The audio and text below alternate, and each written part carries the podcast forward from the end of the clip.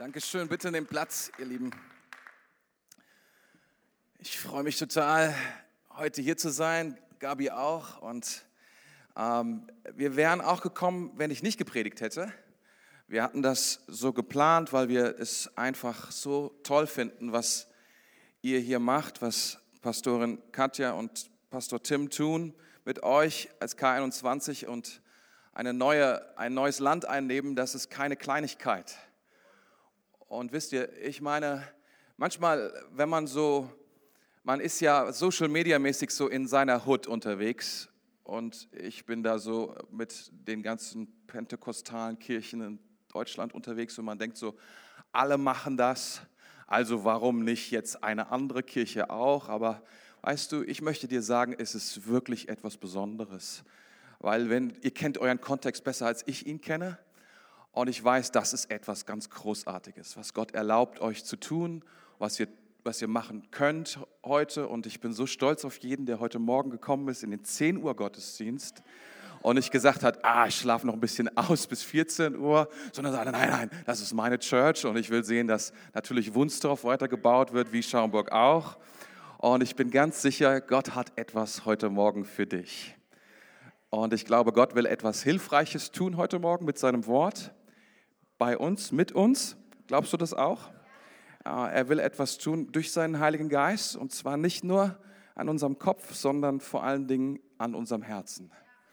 Und wenn du ihm das erlaubst, dann wird das geschehen. Amen. So freue ich mich total auf die nächsten paar Minuten mit dir zusammen, das Wort Gottes anzuschauen und zu sehen, was da auf uns wartet. So, schnall dich an. Äh, und ähm, ich würde gerne sprechen über das Thema, bleib nicht mittendrin stehen bleib nicht mittendrin stehen. Und wisst ihr, es ist oft so, dass wir, äh, wenn wir Entscheidungen treffen, und besonders die Entscheidungen, die wir treffen am Anfang des Jahres. Ich weiß nicht, ob du Entscheidungen gerne triffst am Anfang des Jahres.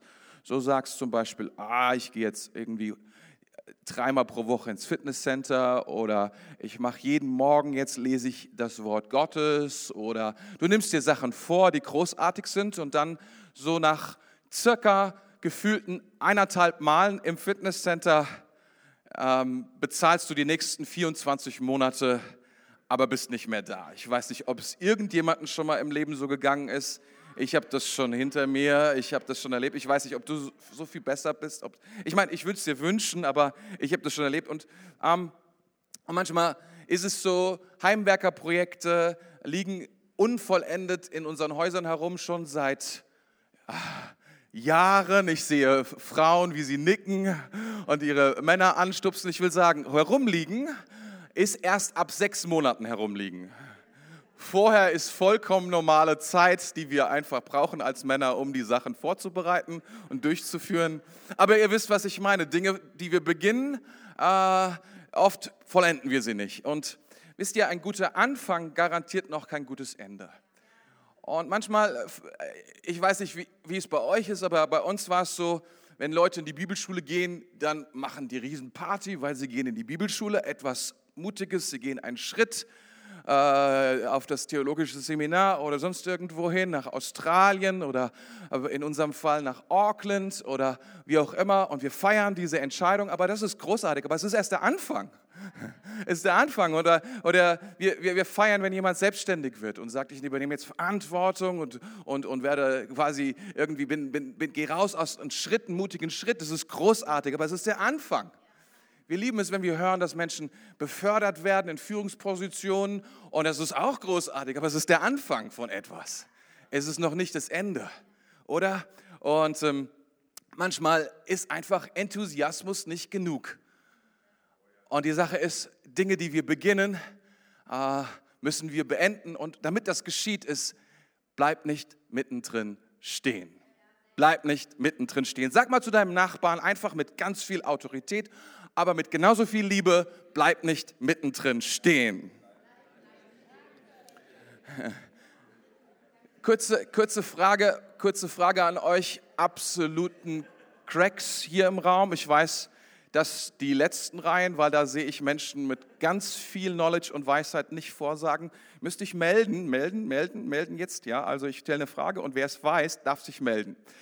Wie ist der Name von Abrahams Vater? Ha, einer meldet sich, der Pastor, preis dem Herrn. Und noch jemand, das ist sehr gut, sehr, sehr gut. Also ich bin sicher, du lügst nicht, ich werde dich jetzt nicht abfragen. Ähm, aber das ist ganz interessant, warum ist dein Name so unbekannt? Und lass uns mal lesen, 1. Mose 11, 27 bis 32. Dies, dies ist die Geschichte. Dies ist die Geschichte von Terach. Hier steht nicht, dies ist die Geschichte von Abraham. Dies ist die Geschichte von Terach und seiner Familie. Ähm, Terach war der Vater von Abraham, nur äh, Nahor und Haran. Und Haran hatte einen Sohn namens Lot. Doch Haran starb vor seinem Vater Terach in seiner Heimat Ur in Chaldea. Abraham und Noah Nahor heirateten. Abrahams Frau hieß Sarai und Nahors Frau Milka. Sie war die Tochter seines Bruders Haran und die Schwester von Jiska. Also die Verwandtschaftsverhältnisse sind sehr eng, wie ihr seht. Damals war das erlaubt, heute nicht. Ich will es nur noch mal sagen, damit ihr nicht irgendwie komische Sachen denkt. Doch Sarai konnte keine Kinder bekommen. Terach nahm seinem Sohn Abraham, seine Schwiegertochter Sarai und seinen Enkel Lot, das Kind seines Sohnes Haran, und verließ Ur in Chaldea, um ins Land Kanaan zu ziehen. Doch als, als sie jedoch nach Haran kamen, ließ er sich dort nieder. Terach lebte 205 Jahre und starb in Haran. Warum ist der Name so unbekannt? Die Antwort ist, weil er niemals ankam. Weil er niemals ankam. Sein Traum ging nicht in Erfüllung. Er kam niemals an dort, wo er hin wollte. Ihm fehlte die Entschlossenheit, ihm fehlte das Rückgrat um dorthin zu gehen, wo, wo Gott ihn hinberufen hat. Wir kennen Terach deswegen nicht, weil es seine Berufung war, Ur zu verlassen, um dann dorthin zu gehen, wo Gott ihn hinbringen wollte. Und das war nicht Haran. Es ist interessant, dies ist die Geschichte, das ist nicht die Geschichte von Abraham, wir lesen es immer so, Abraham, ah, aber was hier steht ist, dies ist die Geschichte von Terach. Im Gegensatz zu Abraham, den wir dann später, der umbenannt wird in Abraham, er war entschlossen und erfolgte Gott und Terach verpasste das Beste. Er hat es nicht geschafft, deswegen kennen wir ihn nicht. Deswegen hat, haben alle gedacht so, oh, wer ist das denn? Hat Abraham noch einen Vater? Ja, er hat einen Vater. Und das Interessante ist, die Bibel sagt uns das auch. Und sie sagt, es ist die Geschichte von Terach. Was jetzt kommt, eigentlich ist es seine Geschichte. Aber er ist nur bis nach Haran gekommen. Und jetzt lasst uns mal lesen, was Gott dann zu Abraham sagt. Seid ihr noch da? Okay, super. Genesis 12, Vers 1. Und der Herr sprach zu Abraham, gehe aus deinem Vaterland und von deiner Verwandtschaft und aus deines Vaters Hause in das Land, das ich dir zeigen will. Von dir wird ein großes Volk abstammen. Ich will dich segnen und du sollst in der ganzen Welt bekannt sein. Ich will dich zum Segen für andere machen. Wer dich segnet, den werde ich auch segnen. Wer dich verflucht, den werde ich auch verfluchen. Alle Völker der Erde werden durch dich gesegnet werden. So nahm Abraham Sarai, seine Frau und Lot, seines Bruders Sohn, mit aller ihrer Habe, die sie gewonnen hatten, und die Leute, die sie erworben hatten, Soldaten in Haran und zogen aus, um ins Land Kanaan zu reisen. Und Abraham, Abraham bleibt nicht mittendrin stehen, sondern er geht weiter. Er geht weiter. Er, ist, er, hat eine, er hat einen anderen Spirit, er hat einen anderen Geist. Wer weiß, wie, wie, wie schwierig es häufig ist, Dinge zu Ende zu bringen, die wir mal angefangen haben, oder? Es ist so leicht, Projekte zu beginnen, oder? Es ist so leicht zu sagen, oh, ich habe das Projekt und das Projekt. Manchmal sind wir Experten da drin, Dinge anzufangen, oder? Aber es ist gar nicht so leicht, Dinge zu Ende zu bringen. Und ähm, wisst ihr, jeder Kampf hat einen Anfang, eine Mitte und einen Schluss. Jede Mission hat einen Anfang, ein Ende und eine Mitte.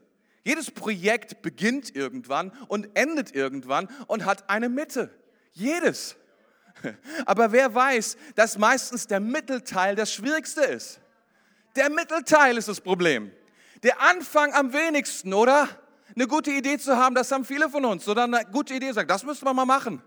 Und dann am nächsten Tag zu sagen, ich melde mich mal an im Fitnesscenter oder ich fange mal an, die Bibel zu lesen oder ich gehe einmal irgendwie in die Kirche am Sonntag oder ich fange einmal an zu dienen, das ist gar kein Problem. Und dann, wisst ihr, was auch ziemlich cool ist? Das Ende. Weil da ist viel Enthusiasmus, da ist gute Laune, da ist Party. Oh, was für ein großartiger Tag ist das heute, oder? Heute ist ein Tag, an dem Dinge beendet werden. Eine Reise, die angefangen hat vor einigen Jahren, wird heute endlich Realität. Das ist so powerful. Aber stell dir mal vor, ihr wärt zwischendrin stehen geblieben. Dann gäbe es diesen Tag gar nicht. Ich habe gerade gehört, das ist, was, das war der Start-up-Sonntag oder wie heißt der Sonntag heute? Der Lounge, genau, Campus Lounge Sonntag. Ja, ich fand das fantastisch, dass ihr schon einen Namen habt, weil das bedeutet, dieser Campus Lounge Sonntag gibt es bald regelmäßig. Weil ihr regelmäßig anfangt, Campus zu launchen. Aber es ist immer dasselbe. Wenn du, verstehst du, dieses Projekt es hat, hat nicht gerade heute angefangen, sondern das hat angefangen vor einiger Zeit, vor Jahren, dieser Traum. Da war der Anfang. Und der Anfang ist leicht zu träumen und zu sagen, das ist, was wir machen wollen.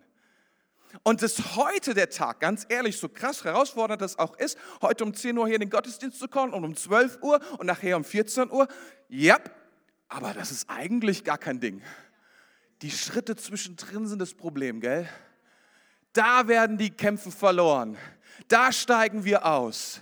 Da hören wir auf, die Dinge zu tun, die wir tun sollten. Da ist der Terach ausgestiegen in Haran und hat sich gedacht, ach, was soll's, hier ist es auch schön. Hey, die meisten verlieren in der mittleren Phase. Die meisten verlieren in der Mitte. Und das ist, das ist so schrecklich. Deswegen ist es so wichtig, bleib nicht mittendrin stehen. Bleib nicht mittendrin stehen. Okay, stell dir mal vor, Zachäus, der hat gehört, Zachäus, dieser Zöllner, dieser Chefzöllner, der hat gehört, Jesus ist am Start. Und das Coole war, er hat gesagt, ich muss dabei sein, ich muss Jesus sehen. Ich muss gucken, wo Jesus ist. Und wisst ihr was? Das war so ein kleiner Mann und er war ziemlich unbeliebt. Äh, die Gründe dafür waren, er, er war einfach auch nicht sehr großzügig, sondern er galt als Verräter. Von daher hat ihn niemand supportet. Er konnte nirgendwo vorbei, um Jesus zu sehen. Er war winzig klein. Und er hätte aufgeben können, hätte sagen können, na dann halt nicht, dann gehe ich wieder nach Hause. Stattdessen hat er gesagt, okay, ich kletter diesen Baum hoch. Ich werde nicht aufgeben. Ich werde hier, ich werde den nächsten Schritt tun. Ich werde das nächste tun, was notwendig ist. Ich bleibe nicht mittendrin stehen, um Jesus kennenzulernen. Was ich angefangen habe, das werde ich zu Ende bringen. Und dann war er da oben auf diesem Baum und stell dir vor, es hat geklappt und er hat Jesus gesehen und Jesus kommt an ihm vorbei und auf einmal kommt Jesus und spricht ihn an und kennt seinen Namen. Und wisst ihr, was Jesus sagt? Komm wieder runter. Manche von uns, ne, die gerade in der Theologie darüber geschrieben haben, wie cool es ist, Bäume hochzuklettern, um Jesus zu sehen, die würden sagen, ja Moment, ich habe doch gerade theologisch beschlossen, dass es wichtig ist, Bäume hochzukrabbeln. Wieso soll ich jetzt wieder runtergehen? Er bleibt nicht mittendrin stehen. Er würde nie erlauben, er würde niemals erleben, was Jesus mit ihm vorhat, wenn er nicht gehört hätte, ah, der nächste Schritt ist, wieder runterzukrabbeln. Vielleicht ist es manchmal dran. Manchmal sind es Schritte, sind neue Schritte in deinem Leben, gar keine neuen Schritte, sondern alte Schritte. Vielleicht sind manche Schritte auch Schritte, die du gar nicht, die gar nicht in dieselbe Richtung gehen, sondern eigentlich wieder einen Schritt zurück. Ja, sowas. Das Wichtigste ist nur, bleib nicht stehen. Bleib nicht irgendwo stehen, sondern in Bewegung. Bleib in Bewegung auf deinem, auf deinem Weg in deine Berufung hinein. Und dann wissen wir, hat Jesus zu ihm gesagt, pass auf, heute Abend will ich bei dir Hauskreis machen. Oh, ich weiß nicht, wie das bei euch ist. Kleingruppe? Äh, Kleingruppe machen? Er hat sich selber eingeladen. Oh, manche von uns sagen, ich mache doch mein Haus nicht auf für andere Leute. Wird alles ganz schmutzig bei mir und so. Du kannst hier so einen kleinen Roboter kaufen, wie wir das gemacht haben.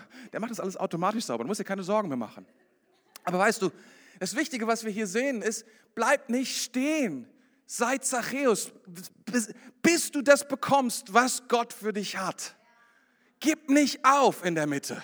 Sei kein Terach, von dem kein Mensch mehr, außer ganz besondere Menschen wissen. Ja, super krasse Theologen, wie es aussieht. Die wissen, ah, den Namen habe ich schon mal gehört. Alle anderen hier im Raum, who's that? Er ist der Papa von der berühmtesten, zweitberühmtesten Figur in der Bibel, na vielleicht drittberühmteste, nach Jesus, nach Mose, Abraham, oder? Abraham kennt jeder hier. Hast du gewusst, dass Terah sein Papa war? Warum ist er nicht an den Start gekommen? Weil er mittendrin stehen geblieben ist. Das soll uns nicht passieren, oder? Davon müssen wir lernen. Wir müssen so sein wie Abraham und den Weg zu Ende gehen. Ich will dir was sagen. Jeder Schritt mittendrin ist wichtig. Lass keinen Schritt aus, sondern geh weiter. Jeden Schritt ist, verstehst du, manche von uns sagen, oh man, ist das total doof und langweilig in der Mitte. Oh, so viel Arbeit und wieder und wieder und wieder. Ja, damit du ankommst. Dahin, was Gott für dich hat. Da muss man Schritte gehen und manche von denen sind ein bisschen vielleicht einfach. Sie wirken nicht so wichtig und sie werden auch nicht überall gesehen und werden nicht bejubelt und die Leute sagen, ah, guck mal, der hat einen Schritt gemacht, fantastisch. Sondern, naja, manche Schritte, heute ist ein Tag. Am Ende, da feiern wir alle und sagen, oh, Schaumburg wird eröffnet, preis dem Herrn. Aber wie sind wir dorthin gekommen? Schritt für Schritt, für Schritt, für Schritt, für Schritt in der Mitte. Richtig, richtig. Als erstes, und das ist ganz wichtig, wir müssen das wissen, Gott ruft uns aus etwas heraus. So wie er Abraham, so wie er Terach aus etwas herausruft, damit er dich in was Neues hineinbringen kann. Das ist das Erste, was er tut. Er ruft uns aus etwas heraus, aus einer Sicherheitskomfortzone, aus etwas, was wir kennen und was wir vielleicht ganz gut finden. Und wisst ihr, Abraham war kein, war kein unwichtiger Mensch dort, wo er gelebt hat in, in Ur, sondern er war damals schon wohlhabend. Er war damals schon bekannt. Er hatte damals schon die Villa oben auf der, wisst ihr, auf dem Hügel. Ich weiß nicht, ob ihr Hügel habt hier in der Gegend. Aber Abraham lebte auf diesem Hügel und ganz, ganz Wunsdorf hat dann auf diese Villa geguckt, wo Abraham gewohnt hat. Der war schon damals eine wichtige Person. Und er hat sich entschlossen und Gott hat zu ihm geredet und gesagt, jetzt ist der nächste Schritt, ich rufe dich da heraus aus dem, wo du gerade drin bist. Und dazu braucht es Mut, diese Berufung aufzunehmen und zu sagen, ich lasse zurück, ich lasse zurück, was, was, was auch immer es ist, um dem zu folgen, was Gott für mich hat. Und das Krasse bei Abraham war, dass er gesagt ich werde dir zeigen, wohin. Und ja, du wirst mir zeigen, wohin. Kannst du es ein bisschen, bisschen deutlicher sagen? Kannst du ein bisschen mehr sagen? Was Gott gesagt hat, ist, wenn du mir gehorsam bist, werde ich dich segnen. Ich werde einen Segen auf dich ausschütten. Du wirst sehen, es wird, es wird krass sein. Ich werde dich multiplizieren. Ich werde dich zu etwas machen, wo die Leute auf dich draufschauen, wo die ganze Welt auf dich drauf guckt, bekannt machen. Und, und nicht, nur die, nicht nur, dass die Leute in Ur dich sehen auf dem Hügel, sondern die ganze Welt wird deinen Namen kennen. Und wer weiß, Abraham, den kennen sie alle, oder? Und nicht, nicht die, die Juden kennen Abraham, ja, äh, die Moslems kennen Abraham. Abraham ist ein ganz bekannter. Jeder kennt Abraham. Gott hat dafür gesorgt, dass dieser Name bekannt ist überall auf der Welt, Jahrtausende, Jahrhunderte hindurch weil er bereit war, den Ort zu verlassen der Sicherheit und der Bequemlichkeit. Ich möchte dich fragen, bist du bereit, wenn Gott sich ruft? Bist du schon losgegangen oder bleibst du noch stehen so? Sagst du, oh, da müsste doch irgendwie so eine Art Aufzug vorbeikommen oder kann mich nicht ein Auto abholen, was mich dorthin bringt ganz schnell? Oder wir wissen ja auch, in der Bibel gibt es ja Beamen. Ja, Gott hat die Möglichkeit, Menschen zu beamen. Das wurde von Star Trek dann kopiert. Das ist keine Idee von Star Trek, das ist eine originelle Idee von unserem Herrn und Gott, der Beamen erfunden hat. Und die Jungs aus Helle Hollywood haben das dann nachkopiert. Ein bisschen Science Fiction da reingemacht, aber eigentlich, und die Leute warten darauf, dass sie weggebeamt werden. Aber wisst ihr, ich will dir etwas sagen, Gott steht darauf, dass wir uns auf den Weg machen und ihm glauben. Ja? Oh man, come on. Seid ihr noch da heute Morgen?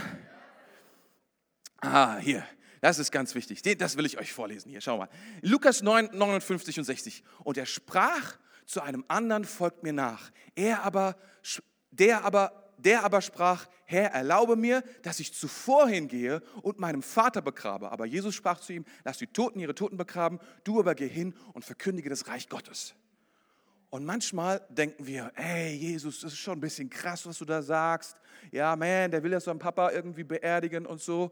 Und was Jesus hier sagt, ist, hey, folge mir nach. Und er sagt, ja, Moment mal, ich muss jetzt noch was anderes tun. Ich habe noch diese und jene Priorität auf meiner Liste. Ich will dir etwas sagen. Gottes Berufung hat Priorität und hat Gewicht für dein Leben. Und wenn er das, weil er das ausruft, es hat größere Gewicht als alles andere in deinem Leben. Kannst du dir das vorstellen? Wir denken so, oh, das ist wichtig, das ist wichtig, das ist wichtig. Es gibt wirklich wichtige Dinge in unserem Leben.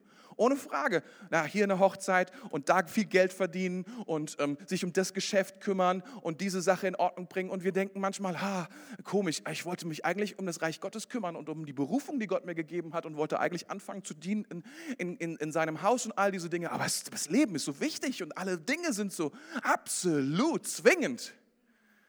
Ich will euch etwas sagen, das wird immer so sein bis wir sagen, nein, nein, nein, nein, wir folgen Jesus. Wir bleiben nicht stehen.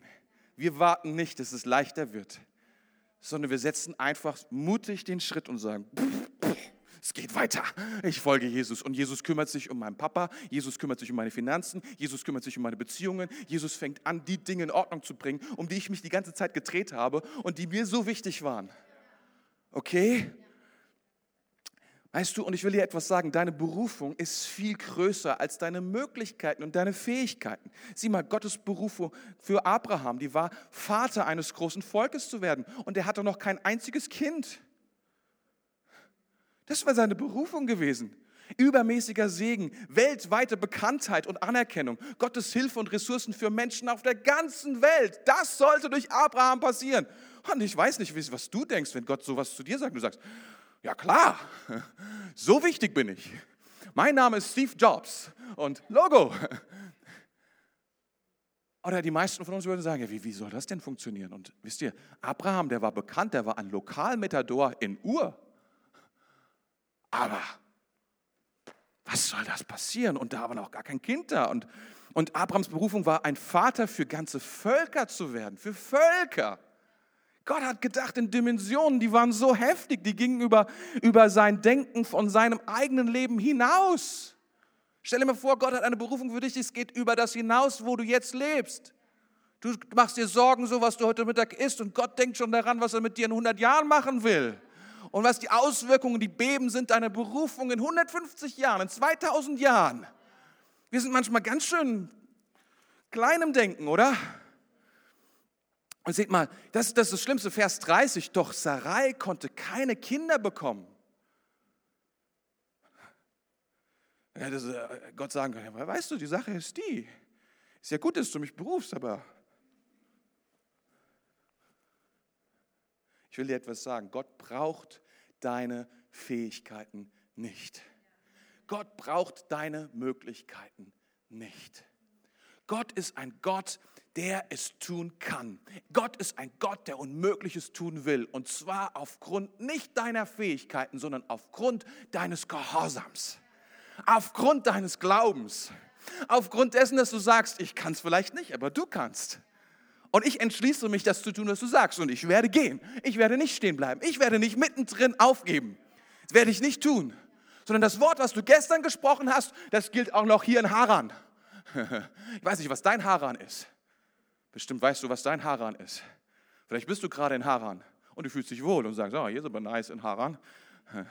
Wisst ihr, in Haran wurde gerade erst ein, ein, Neu, ein, ein Neubaugebiet aufgemacht. Billige Häuser, aber 1a, Luxusvillen. Ich will dir etwas sagen. Vielleicht würden wir austauschen in unserem Leben, was nicht funktioniert. Vielleicht würden wir sogar, vielleicht manche von uns würden sogar die Frau austauschen und sagen, nein, wenn das nicht funktioniert, dann nehme ich mal eine andere Frau. Oder irgendwie so. Aber Gott tauscht uns nicht aus. Gott tauscht dich nicht aus, weil du nicht kannst und weil du nicht die Möglichkeit oder die Kraft hast, sondern Gott ist treu zu uns. Gott geht den Weg mit uns bis ans Ende, wenn wir sagen, wir bleiben nicht stehen, wir glauben dir und deinem Wort. Kannst du das glauben? Kannst du das nehmen? Lass uns weitergehen. Gott tauscht dich nicht aus. Gott wird es tun mit dir. Bleib nicht stehen. Und die Frage ist, warum bleiben wir stehen in Haran? Was ist da los in Haran? Und ähm, vielleicht ist es so, ähm, ich habe so eine Karte mitgebracht, vielleicht schauen wir uns die kurz mal an. Eigentlich haben wir nicht die Zeit für Karten, aber ein bisschen Bildung heute Morgen kann gut tun. Wer ist so? Seid ihr dabei? Aha, aha, ich. Also seht mal, Ur ist da unten, ne? da kommt ähm, Terach und Abraham her und Haran ist ganz da oben. Da ist Haran. Und dann da, wo Abraham nach Bethel, da ist er dann gelandet, in Kanaan. Ne? Und ihr seht so, das ist so ein Dreieck und in der Mitte ist Wüste. Eine Wüste, wo gar nichts ist. Da ist wirklich nichts. Und es ist irgendwie so eine Art Umweg, was er da gelaufen ist. Und man kann sagen, er ist quasi, er, ist, er, ist, er hat versucht, den, den geringsten Weg des Widerstands zu gehen. Und manchmal probieren wir so dahin zu kommen mit dem geringsten Weg mit dem geringsten Widerstand, den Weg des geringsten Widerstandes. So, das ist manchmal, was wir tun, oder? Und wir sagen so, ja, Gott hat uns berufen, dahin zu gehen. Ja, wie komme ich dahin? Ah, warte mal, was, wie kann ich es dann am besten machen? Wie kriegen wir es dann so hin, dass es am wenigsten schmerzt? Oder? Und manchmal ist es dann so, dann kommen wir an, so sagen wir, Zwischenstationen an, die eigentlich Zwischenstationen heißen. Und Haran war eine Zwischenstation. Und dann denken wir, hier ist aber auch cool. Das ist vielleicht nicht das, was Gott ach, was hat Gott nochmal gesagt? Kanaan ist so ähnlich wie Haran, auch zwei A. Wahrscheinlich war es ein Übersetzungsfehler. Und wer weiß, was der Prophet irgendwie da gesagt hat und was ich damals gehört habe. Und wahrscheinlich hat er Haran gemeint. Und hier ist es eigentlich auch ganz nice. Hm, warum nicht eigentlich Haran? Und so, so, so kenne ich den einen oder anderen unter uns Christen, die so manchmal so sagen, also eigentlich ist gar nicht so schlecht.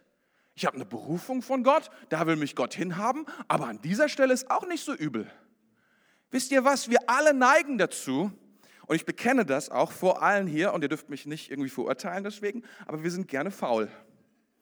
Und wir haben es gerne einfach, stimmt das? Und wenn wir irgendwie weiterkommen, und dann fallen wir in so eine, ja, wie soll ich sagen, in so eine Zufriedenheit hinein und sagen so, ach, 50 Prozent sind schon geschafft und der, der Weg dann runter ans Ziel, der ist bestimmt doppelt so hart wie der Weg hierher. Also bleibe ich lieber hier, wo ich gerade bin und gebe mich zufrieden. Besser, wie nennt sich das? Der Spatz in der Hand als die Taube auf dem Dach. Also gehe ich mit dem Spatz und, und, und bin zufrieden mit dem, was da drin ist. Und wir müssen wissen, wisst ihr, das Christsein, und viele Leute unterschätzen das, Christsein ist kein einfacher Weg. Vielleicht hast du gedacht, ah, wenn ich Christ werde, dann wird alles super easy. Aber wer weiß, Christsein ist nichts für Weicheier. Ah, ah. Christsein ist nichts für Weicheier. Und manche Christen, die denken so, oh, jetzt wird es kompliziert und schwierig, jetzt gebe ich besser auf und bleibe an dem Ort, wo ich gerade bin. Und wisst ihr, was ich oft beobachten kann, wisst ihr, Gott ist so ein guter Gott. Er beginnt von Tag 1 an uns zu segnen und uns aus den Dingen herauszuholen, die uns beschweren. Und so viele Christen sagen dann, oh, das ist ja schon ganz großartig, das war ja schon richtig gut, meine Güte, da mache ich mich jetzt mal gemütlich. Mir ist vergeben, ich bin in einer wunderschönen Kirche hier in Wunsdorf, ist der Hammer hier zu sein. Ich bekomme jeden Sonntag richtig gutes Wort Gottes und ich kann Gott preisen und die Leute, die hier am Start sind und sowieso und überhaupt, wieso müssen wir nach Schaumburg gehen? Die Leute dort sollen gucken selber, was da los ist. Ist doch voll blöd, dass die Leute weggehen und außerdem die weggehen, die haben dann nicht mehr dieses schöne Environment, was es hier gibt in Wunsdorf. Aber wer weiß, dass es gut ist, weiterzugehen? Wer weiß, dass es gut ist, dem Ruf Gottes zu folgen und nicht mittendrin stehen zu bleiben und zu sagen, nein, nein, nein, nein, nein, das ist keine, Christen werden so schnell selbstgenügsam, oder? Wir alle, ehrlich gesagt. Da muss man gar nicht irgendwie Christ sein, sondern das ist einfach wahrscheinlich das, was, was viele tun. Und wir träumen von einem großen Leben, wir träumen von einer Berufung und dann sind wir, sagen wir so, naja, also immerhin haben wir es bis hierhin geschafft. Warum soll es weitergehen? Ich möchte dich ermutigen heute, geh weiter. Bleib nicht mittendrin stehen. Bleib nicht mittendrin stehen, sondern geh weiter. Ich habe mal so beobachtet, oh, ah, das doch, das muss, sage ich jetzt nochmal. Ich weiß, weiß nicht, wen es betrifft und deswegen, aber ich habe das Gefühl, vor, vor einigen Generationen, und ich weiß, dass es, dass es so ist, dass die K21 noch, noch nicht immer K21 ist. Und dass es Menschen gab, die, die vorher auch schon da waren und, und ähm, dass, dass die K21 schon die nächste Generation an den Start bringt, was fantastisch ist. Und in manchen Gemeinden habe ich gesehen, nicht bei der K21, bei anderen Gemeinden, da habe ich gesehen, dass die, dass die erste Generation voller Feuer da reingegangen ist und den Herrn gepriesen hat und dann die nächste Generation irgendwie, die, die hatten dann wenig, fast gar nichts und Gott hat sie gesegnet und hat ihnen gegeben und Erfolg in allen Dingen. Warum? Weil es so ist, wenn wir anfangen, Jesus zu folgen, Gott segnet alle möglichen Dinge in unserem Leben, inklusive, dass wir finanziell besser drauf sind und so weiter und so fort. Und Leute, die gehen dann so schnell und sagen, oh, das ist ja nice. Und dann manchmal habe ich schon gesehen, dass die nächste Generation dann sagt, ach naja, dann machen wir uns mal ganz locker. Und das darf nicht passieren, oder? Ich glaube, diese, diese Kirche hat Hunger. Und ich glaube, diese Kirche, diese nächste Generation hat doppelt so viel Hunger wie die Generation davor. Und sie bleibt nicht stehen, oder? Und sie ist wie Abraham, die sagt, naja, also wenn Terach so weit gekommen ist, mein Papa so weit gekommen ist, ja, so gut, dann nehme ich die Berufung und ich gehe bis dorthin, wo Gott mich gesandt hat. Ich werde das tun. Ich werde vollenden, was begonnen worden ist von Gott. Weil Gott ist kein Gott, der nur denkt in einer Generation. Gott ist kein Gott, der nur sagt, okay, dein Leben soll gesegnet sein, sondern er sagt, über deinem Leben soll viel Segen ausgehen, über die ganze Region hier um Hannover herum. Nicht nur nach Wunsdorf, nicht nur dahin, sondern überall soll das Evangelium hinkommen. Seid ihr begeistert? Manche von euch sieht man das gar nicht so sehr an. Ihr seid gute Schauspieler. Viele Leute bleiben stehen. Und hier komme ich zu meinem letzten Punkt für heute. Viele Leute bleiben stehen und das ist ein ernsthaftes Problem, aber das lässt sich so leicht lösen. Du wirst gleich verstehen, warum. Sie bleiben stehen, weil sie verletzt sind. Sie bleiben stehen, weil sie enttäuscht sind. Sie bleiben stehen, weil sie deillusioniert sind. Ihr wisst, was ich meine. Also sie hatten eine Illusion und jetzt haben sie keine mehr. Also das ist, was ich sagen will. Äh, also, äh, irgendwas, irgendwie war das anders. Sie dachten so, dass Christsein wäre eine Abfolge oder das Gemeindesein bei der K21 wäre eine Abfolge von tollen Gefühlen. Und wisst ihr was? Die Bibel sagt, ja, wir gehen von Sieg zu Sieg. Aber wer weiß, dass zwischen jedem Sieg ein Kampf liegt. Und dass vor jeder Beförderung, vor jeder Beförderung, höre, junger oder mittelalter Christ, vor jeder Beförderung liegt eine Wüste. Und wir müssen diese Wüste bestehen und der Teufel, der Teufel wird uns dort prüfen und Gott wird es erlauben. Gott hat es erlaubt bei seinem eigenen Sohn Jesus Christus. Meinst du, er wird es verweigern, wenn es dir geschieht? Aber sieh, was passiert ist, weil er durchgegangen ist nach 40 Tagen.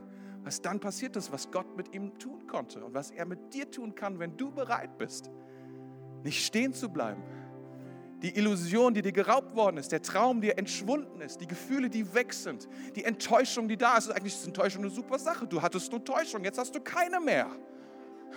Das ist eine super Sache eigentlich. Wir sagen so, ich bin so enttäuscht. Eigentlich musst du sagen, ich bin enttäuscht, preis dem Herrn, jetzt weiß ich, wie es läuft. Und dann wenn dich jemand verletzt hat, und es kann sein, dass dich jemand verletzt hat, und weißt du, manche Leute wissen auch nicht, dass sie dich verletzt haben. Wir denken ja immer, wenn wir verletzt sind, wieso hat er mich verletzt? Der weiß ganz genau, dass er mich verletzt hat. Dass er mich verletzt hat und der ist so gemein.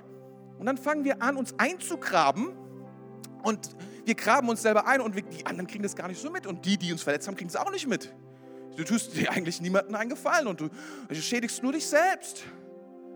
Ich möchte dich bitten, dass du das Kraftvollste nimmst, was das Evangelium zu, bieten hat, nämlich die Vergebung, das Blut von Jesus Christus.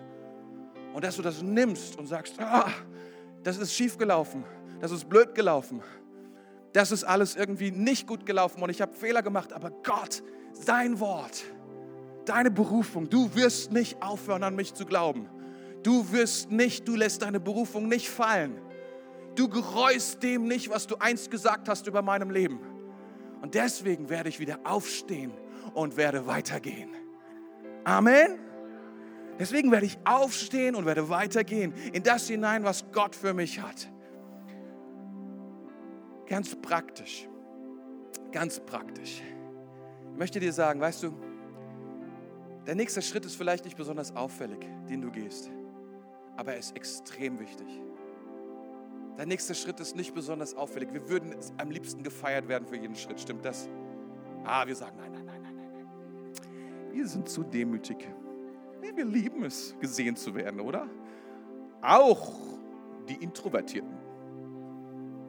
Anyway, ich möchte dir sagen, es ist nicht wichtig, ob der Schritt gefeiert wird oder nicht. Es ist ein Schritt und du musst ihn gehen.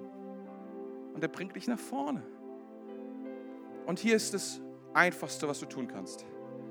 Und ich meine, vielleicht sagst du, oh, das ist jetzt aber ganz schön einfach, aber für manche hier ist es das Ding. Steh einfach jeden Morgen wieder auf. Steh jeden Morgen einfach wieder auf. Steh jeden Morgen einfach wieder auf. Und komm alle sieben Tage wieder ins Haus Gottes. Zähl ab. Eins, zwei, drei. Und fang an, an dem richtigen Tag zu zählen. Sonst ist das Wichtigste. Wenn Sonntag im Kalender steht, dann komm hierher. Komm wieder. Am Ende des Tages 80 Prozent von diesem Weg, 80 Prozent, ob du durchkommst oder nicht, ist, dass du wiederkommst, dass du aufstehst, dass du nicht aufgibst, dass du nicht liegen bleibst, sondern dass du wiederkommst ins Haus Gottes, wiederkommst und erneuerst, was Gott zu dir gesagt. Hat, wiederkommst in die Gemeinschaft mit anderen Christen zusammen, wiederkommst und dienst für das, wofür du geschaffen bist. Das macht aus, dass du diesen Weg gehst. Die anderen 20 Prozent, piece of cake, aber komm wieder, komm wieder, steh wieder auf, bleib nicht liegen. Sieh mal, Psalm 63, Vers 4, deine Gnade bedeutet mir mehr als Leben. Dich preise ich von ganzem Herzen. Deine Gnade bedeutet mir mehr als Leben. Und wisst ihr was? Gottes Gnade ist jeden Morgen neu. Jeden Morgen neu. Deswegen steh auf. Gottes Gnade ist nicht zu schwach für dich. Du bist nicht zu alt. Du bist nicht zu überqualifiziert, auch nicht unterqualifiziert. Du bist nicht zu dick, nicht zu dünn, nichts davon. Gottes Gnade wirkt in deinem Leben. Deswegen geh weiter. Bleib nicht mittendrin stehen. Hast du das? Kannst du das nehmen? Ich meine, nicht einfach nehmen intellektuell, sondern im Herzen. Ich glaube, dass Menschen heute Morgen hier sind, die in einer Starre sich befinden, die wie das, die, die, die, die wie das, ist es, ist, es, ist es ein Kaninchen, was hypnotisiert ist? Ich weiß gar nicht genau. Aber du schaust auf die Karotte und du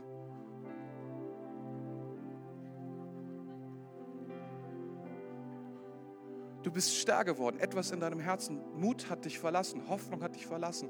Etwas in deinem in, ist so enttäuscht, ist so weggebrannt, ist so durchgeburnt, ist etwas in dir ist ernsthaft beschädigt. Aber Gott sagt zu dir heute, bleib nicht mittendrin stehen.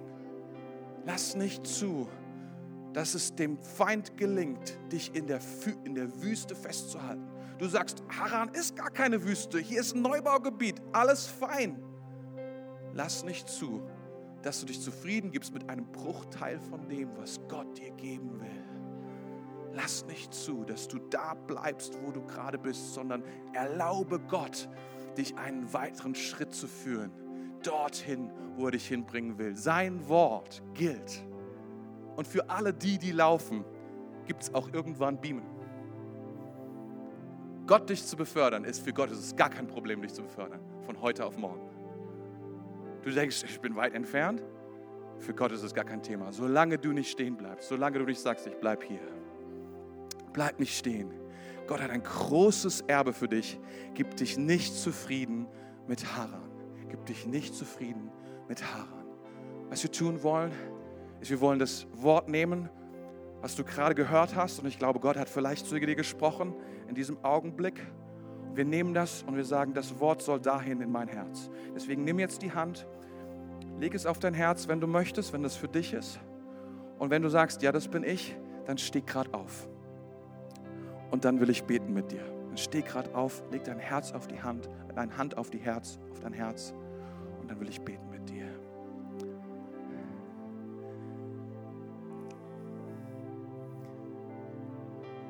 Heiliger Geist, ich danke dir, dass du uns heute erlaubst, deine Kraft in Anspruch zu nehmen. Deine Vergebung, deine Liebe, deine Weisheit, dein Wort. Danke, dass dein Wort heilt. Danke, dass dein Wort so viel mehr tun kann, als wir denken können, als wir vermögen zu tun. Und ich danke dir für jede Berufung hier in diesem Raum, für jeden Menschen hier, zu dem du gesprochen hast, dessen Namen du kennst. Wir kommen jetzt, gerade jetzt, und wir bringen dir all die Enttäuschungen, all die Dinge, die so schief gelaufen sind. Und Herr, wir, wir bringen dir auch all das, was uns verletzt hat, Herr. Und wir sagen, Jesus, komm da rein mit deinem Blut, komm da rein mit deiner Kraft. Heiliger Geist, rufe du uns bei unserem Namen, wie du Zachäus gerufen hast. Komm runter, beweg dich, es geht weiter. So ruft dich Gott gerade jetzt. Ruft dich. Geh weiter. Bleib nicht stehen. Bleib nicht liegen. Geh weiter. Mein Wort gilt. Mein Wort hat Kraft. Meine Berufung zählt. Ich danke dir, Heiliger Geist. Danke dir für deine Gegenwart. Danke dir für das, was du gerade tust. Ich ehre dich, Jesus. Amen. Bleib noch einen Augenblick stehen. Komm, lass uns alle. Oh, komm, lass uns alle stehen. Ich weiß, dass es ein klein bisschen ungemütlich ist, aber ich habe eine wichtige Frage. Ich glaube, dass Menschen hier sind, die, die sagen, oh, ich glaube, Jesus hat mich gerufen. Jesus kennt meinen Namen. Das, was du gerade gesagt hast, ich glaube, Jesus hat mich gerufen. Er kennt meinen Namen, er weiß, wer ich bin. Und ich würde so gerne für alle beten, die genau das gerade gehört haben, die gehört haben, Jesus hat mich gerufen. Ich habe es im Herzen gespürt. Er ist jetzt hier. Das Wort gilt für mich und er ruft mich und sagt, folge mir nach. Geh dahin, wo ich bin. Ich will dein Herr sein, ich will dein Gott sein, ich will dir Vergebung schenken, ich will dir ein neues Leben geben. Und du sagst, das bin ich. Ich würde so gerne mit dir beten. Was wir jetzt tun, ist super easy. Ich bete ein Gebet und wenn du möchtest, kannst du mitbeten und kannst sagen, das mache ich zu meinem Gebet.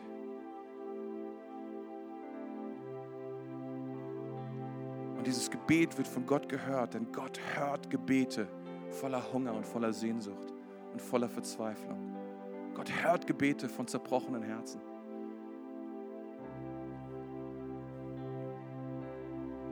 Komm, lass uns die Augen schließen. Jesus, ich komme jetzt zu dir. Ich komme, wie ich bin. Mit der Zerbrochenheit meines Lebens. Am Ende all meiner Rezepte. Aber ich komme zu dir. Und ich danke dir, dass du meinen Namen kennst. Und dass du zu mir sprichst. Und mich aufforderst, dir zu folgen. Und Herr, ich höre, ich höre, wie du sprichst. Und ich will dir sagen, ich ich habe keine Kraft, aber ich will dir folgen. Ich will Ja sagen zu dem, was du sagst. Ich will dir vertrauen. Ich will dir mein Leben anvertrauen, hinlegen. Ich will dich bitten, komm in mein Leben. Rühre mich an. Heile mein Herz.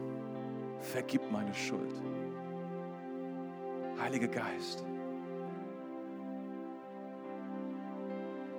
Zeige mir, dass du existierst. Sprich,